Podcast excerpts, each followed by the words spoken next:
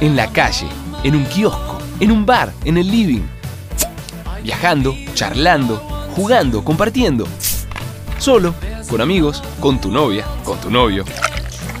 En cada esquina, a cada momento, siempre lista para vos.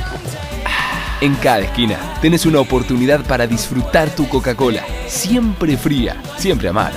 Destapa una Coca-Cola, destapa felicidad. 5 de la tarde en la ciudad y cuando todos están bajando las persianas, nosotros le ponemos música y todas las pilas a tu regreso. Breakout, el momento del día donde baja el sol y sube el volumen por Nitro. Por Nitro. Hola, ¿qué tal? Muy buenos días a todos nuestros radioescuchas.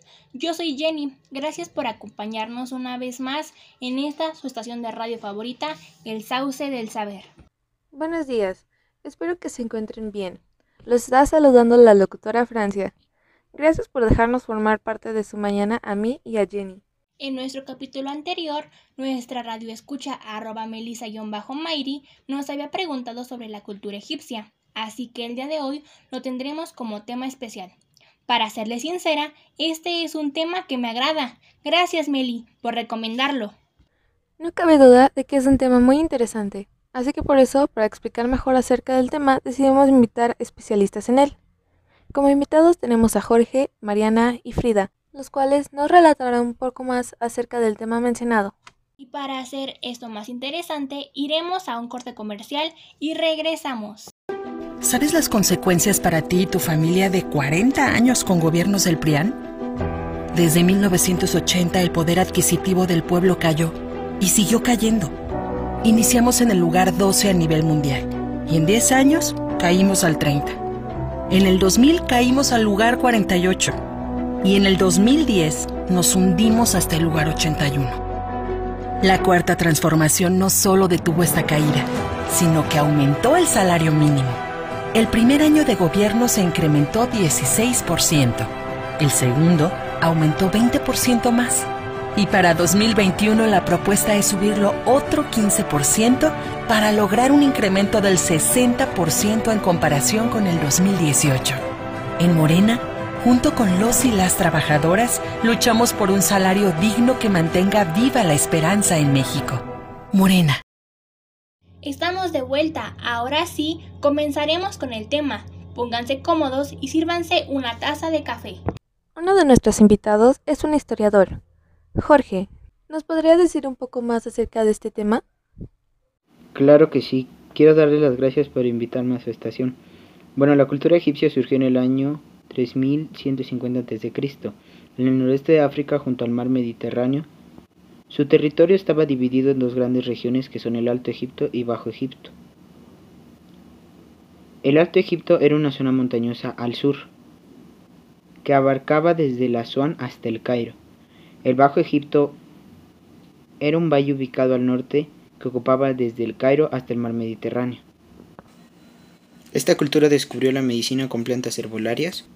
También descubrieron la cosmética y por último, el papel. Vaya, sin duda es interesante adentrarse más allá de lo conocido.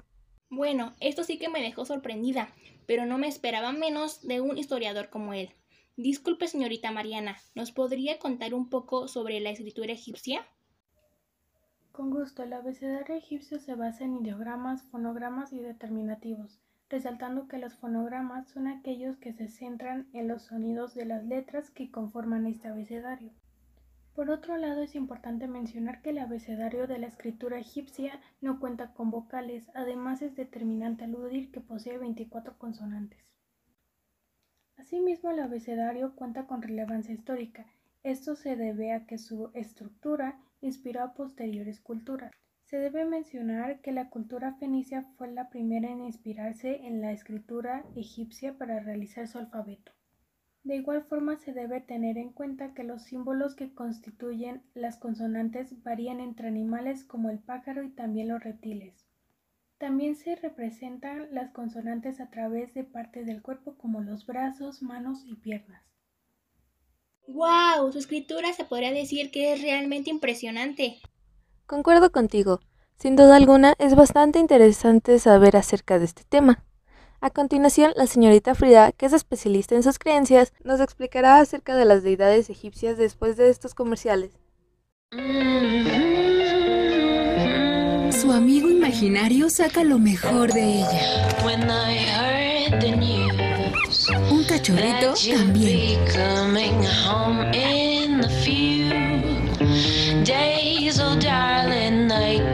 Pedigrí, alimenta lo bueno. Oye, ma, ¿me das cinco mil pesos? Dile a Daddy. ¿Daddy? Con calma. ¿Sabrita te los da?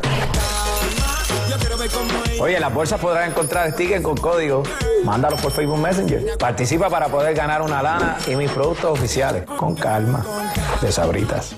Ya estamos de regreso en esta situación favorita 31.9, el sauce del saber. Señorita Frida, ¿nos podría contar un poco de estas deidades? Con mucho gusto. Bueno, la mayoría de las deidades egipcias tenían aspecto de animales, tales como Ra, Horus, Anubis, Bastet, Sobek y Tot. Cada aspecto relacionado con algún animal tenía significado. Un ejemplo es Bastet. La razón por la que tiene cabeza de gato es porque a los egipcios el gato simbolizaba la alegría de vivir, la armonía y la felicidad. Su misión era proteger el hogar. También entre las principales deidades está Mon, quien era el rey de los dioses y el más conocido. Ra era aquel que alumbraba cada día. Su representación era la cabeza de un halcón con un disco solar. Tot era el dios de la escritura y los cálculos. Mut era considerada la madre, el origen de todo lo existente. Se le situaba entre el sol y la luna. También está Isis, quien era la reina de todas las diosas, considerada la diosa de la maternidad y del nacimiento. Osiris, marido de Isis, se le consideraba un antepasado directo de la realeza. Era el dios de la resurrección, a él se le encomendaban los muertos en tránsito a su nueva vida. Horus era el dios real más antiguo, tenía forma de halcón, era el señor de la montaña, por donde el sol asomaba cada mañana. Bueno, eso fue todo por el día de hoy. Les agradecemos infinitamente tanto a nuestros espectadores como también a nuestros invitados del día de hoy, los cuales nos regalaron un minuto de su tiempo y aportaron valiosísima información acerca de este tema, que ha destacado en estos últimos años. Y pues sin nada más que decir, hasta la próxima. Y no se olviden de seguirnos en nuestra página oficial de Instagram, el sauce del saber oficial, donde encontrarás más contenido y todo lo que sea de tu interés.